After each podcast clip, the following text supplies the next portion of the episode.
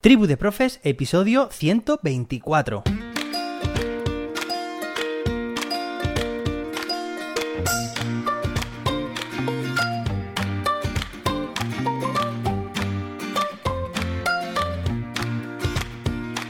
Hoy es jueves, día 7 de julio de 2022. Bueno, 7 de julio, como dice la canción, hoy es San Fermín, hoy se celebran los Sanfermines, pero también es el Día Internacional de la Conservación del Suelo, Día Internacional del Cóndor, esta ave tan majestuosa de Latinoamérica y Día Mundial del Cacao. Como ya sabes, esta semana hemos empezado la edición de verano, tenemos episodios de aprendizaje, de reflexión y como sabes, esta semana han ido, bueno, están yendo en torno a un tema, la evaluación. De hecho, hoy hablamos sobre el proceso de evaluación. Y si tú quieres contarme sobre qué tema te gustaría que hablara en las próximas semanas, escríbeme en las redes sociales arroba serendipium o bien dejando tu pregunta en el formulario que hay en jose-david.com barra pregunta. Por cierto, antes de empezar el episodio, un saludo y sobre todo mucho ánimo, mucha energía a todas esas personas que están estos días opositando, por todo el trabajo, por todo el esfuerzo que están haciendo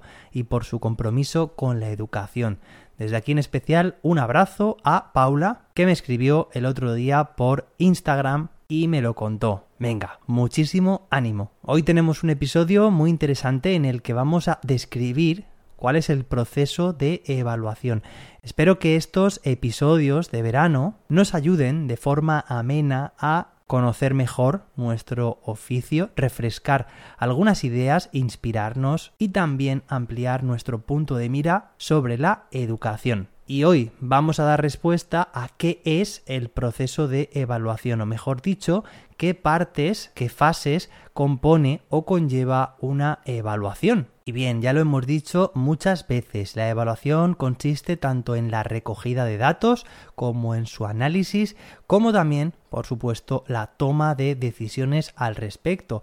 Así que ya sabes, estas son precisamente las tres grandes fases que conlleva el proceso de evaluación. Su propia descripción nos ha indicado precisamente cuáles son estos tres apartados. Venga, y empezamos con el primero de ellos, recogida de datos o recoger datos. Básicamente consiste en registrar o en tener a mano o a la vista evidencias de aprendizaje. Puede ser un portfolio, puede ser una prueba de evaluación, puede ser una entrevista oral, vídeos, fotos, grabaciones de audio, mapas conceptuales o cualquier tipo de organizador gráfico, observación de comportamientos, de actitudes. En definitiva, es eso, es la recogida de datos, es tener presentes aquellos aspectos que queremos evaluar tenerlos recogidos y esto, como has visto, puede ser tanto en un formato tangible, es decir, que se pueda tocar con las manos, o bien en un formato intangible, como es el caso de la observación directa. Pues bien, una vez que hemos recogido los datos, pasamos a la segunda fase, toca analizarlos. El análisis nos va a permitir buscar o entender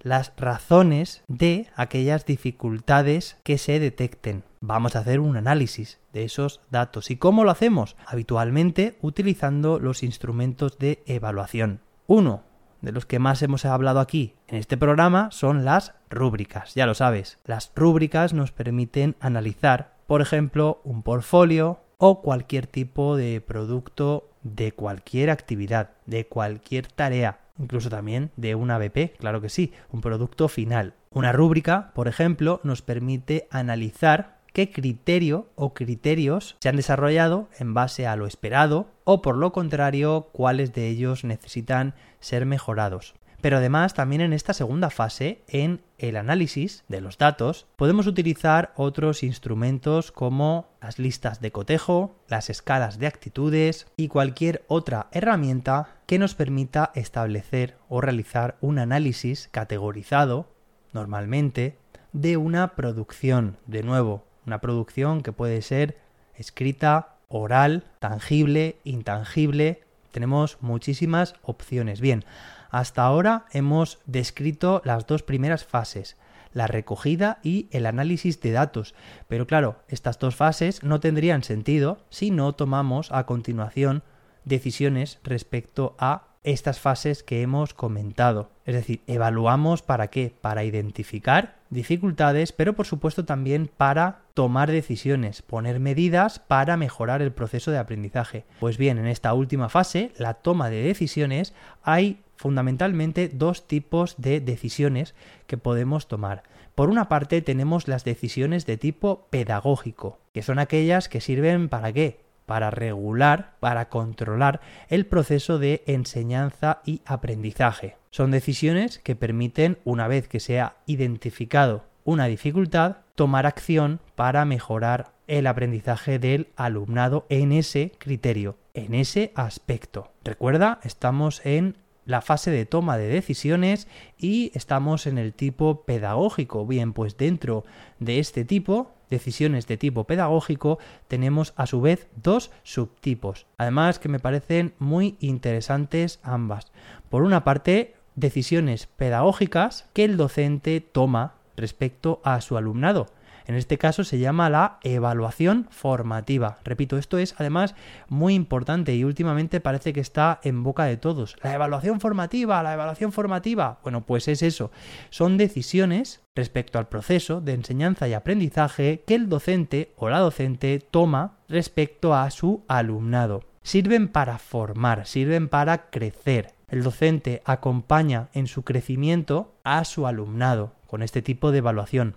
Pero por otra parte, también tenemos aquellas decisiones, también de tipo estratégico, que toman los estudiantes para sí mismos, cuando cada uno o cada una es consciente de su situación de aprendizaje y toma decisiones propias para regular su propio aprendizaje. Y es lo que se llama la evaluación formadora. Fijaos esta diferencia, evaluación formativa y evaluación formadora. La formativa la realiza el docente sobre su alumnado y la evaluación formadora la realiza el alumnado sobre sí mismo. Ambas son muy relevantes. Fijaos que estamos en el último proceso, toma de decisiones de tipo pedagógico, evaluación formativa, evaluación formadora.